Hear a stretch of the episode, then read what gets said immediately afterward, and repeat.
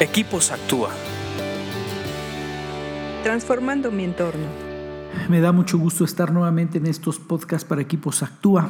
Eh, gracias por cuando le dan me gusta, cuando nos comparten, cuando nos mandan un correo. De verdad nos anima.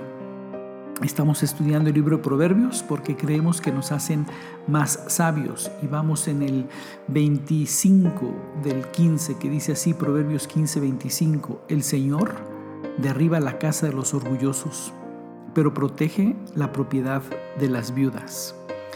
Este es un proverbio comparativo, pero de dos cosas que hace Dios. Una de ellas es que se encarga de derribar la casa de los orgullosos. Y cuando habla de la casa, no solamente incluye su casa donde vive, sino de todos los proyectos que levanta. Cualquier edificación que quiere levantar es derribada por el Señor. Eh, hay, hay, hay partes aquí mismo en Proverbios y otras partes en la Biblia donde nos damos cuenta que cuando tú caminas en soberbia o en un eh, orgullo enfermizo, eh, Dios se pone en tu contra no el diablo. Dios mismo se pone en tu contra porque Dios no permite la soberbia. La soberbia es un error que te pone como enemigo a Dios. Dios está en contra de todo lo que es soberbia y en contra de todo lo que es un, orgullo enfermizo. Eh, creo que es una de las zonas en las que nunca deberíamos entrar y, y tener como zona prohibida la zona de la soberbia y si estamos, salirnos, porque todo lo que hagas va a ser derribado. Hay otro proverbio que dice, ya lo leeremos, que el siguiente paso de la soberbia es la caída. Entonces, ¿para qué ser soberbio? ¿Para qué tener un orgullo insano? Es mejor ser humilde y caminar en humildad, en una correcta percepción de uno mismo y de la capacidad de uno mismo.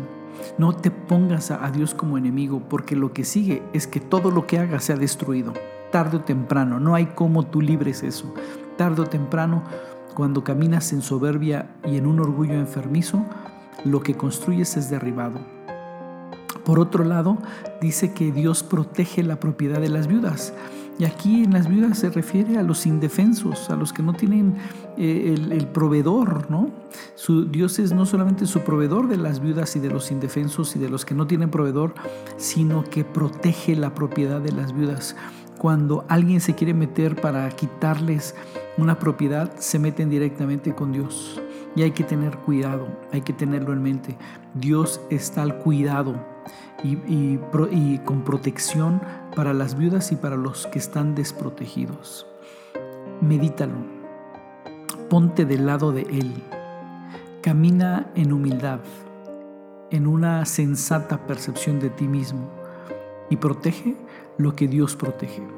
Sigue estudiando proverbios, medita todo lo que estamos estudiando porque te hacen más sabio. Escríbenos a info.actua.org.mx. Búscanos en Facebook y Twitter como Equipos Actúa.